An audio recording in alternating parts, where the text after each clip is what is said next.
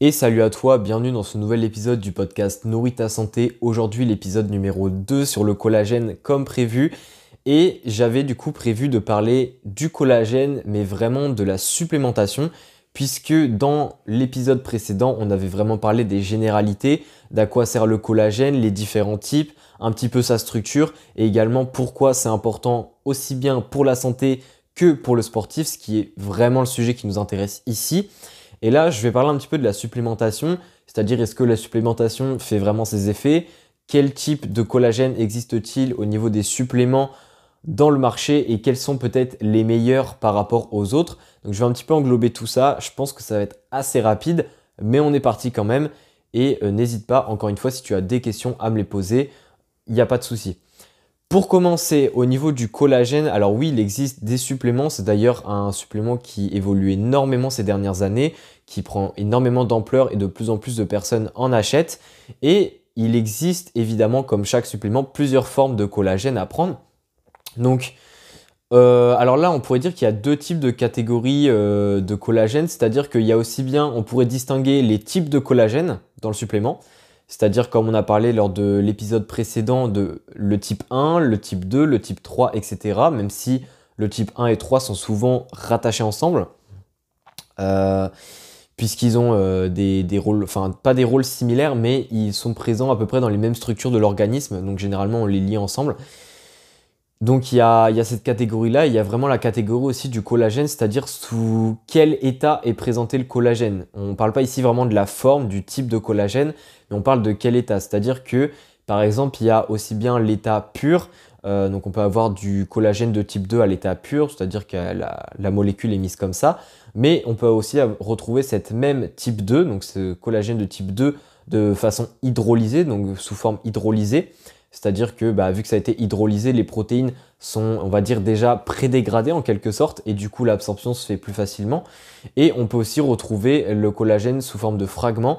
Donc c'est un petit peu différent que hydrolysé parce que contrairement euh, à la forme hydrolysée où là on a tout le collagène, mais c'est juste qu'il a été, on va dire, euh, prédégradé. Les fragments de collagène, c'est vraiment, on va dire, des parties de collagène qui ont été prélevées ou des parties de la protéine.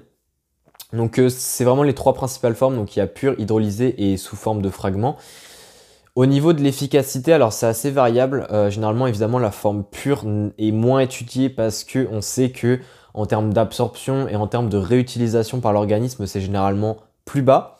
Par contre, au niveau des fragments et euh, de la forme hydrolysée, c'est assez débattu, c'est-à-dire qu'il n'y a pas de, il a pas vraiment de forme qui l'emporte sur l'autre, ou du moins la littérature ne le montre pas encore de manière significative.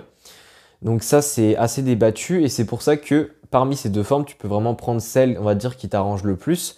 Euh, donc au niveau des prix, alors ça c'est très variable, le collagène, ça dépend beaucoup de la marque, mais euh, les prix peuvent, énormément varier. Il n'y a pas du coup forcément de très grosses distinctions entre les différentes formes de collagène.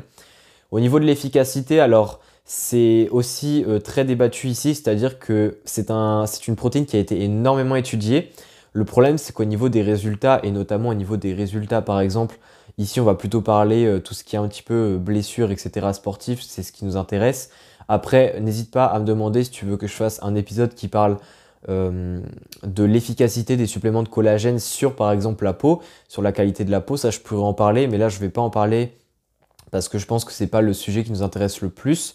Mais par exemple, au niveau des, donc aussi bien des tendons, des ligaments, etc., il y a certaines études de supplémentation de collagène qui montrent des effets bénéfiques, c'est-à-dire que la personne a moins de douleur au niveau des ligaments, a moins de douleur au niveau du genou, euh, peut-être guérir un petit peu plus rapidement aussi de la tendinite. Le problème, c'est qu'il y a pas mal de biais en fait qui viennent impacter ça. Il y a à la fois l'effet euh, placebo qui peut être en jeu, c'est-à-dire que quand on supplémente, si on croit vraiment que ça va avoir un effet, ça peut avoir effectivement des effets bénéfiques sur notre guérison, sur notre ressenti, etc. Donc il y a ça. Euh, et en fait, ce qui montre que c'est un petit peu vague, c'est que il y a pas mal d'études qui font des, interventions similaires, c'est-à-dire euh, généralement ce sont des interventions assez longues, puisque le collagène, c'est, ça c'est important de le préciser, mais c'est un supplément où il faut attendre pas mal de temps avant que ça ait effet. Euh, c'est tout simplement lié à son rôle, hein, vu que c'est un rôle structurel, pour que tout le collagène se régénère, au niveau euh, des, différents tissus, hein, que ce soit euh, les os, que ce soit les muscles, etc. Il faut comprendre que ça met au minimum un mois. Euh, au niveau des muscles, par exemple, c'est plus de 30 jours pour que la protéine de collagène fait un turnover, ce qu'on appelle, donc c'est-à-dire qu'elle se régénère en fait, qu'elle soit renouvelée en quelque sorte. Et ça fait que les interventions en collagène sont au minimum de 5-6 semaines au niveau des études, parce que sinon avant ça n'a pas d'intérêt et ça peut pas vraiment amener des résultats. Donc, mais ce que je voulais dire, voilà, c'est ça.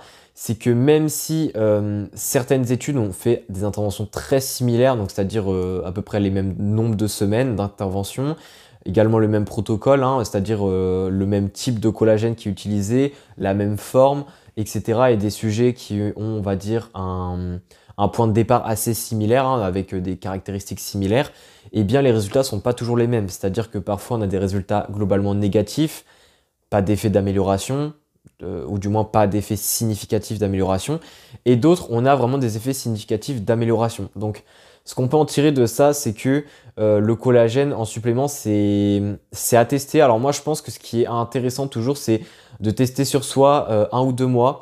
Alors peut-être que deux mois, c'est limite mieux parce que un mois, ça reste quand même assez juste au niveau selon l'utilisation qu'on y fait.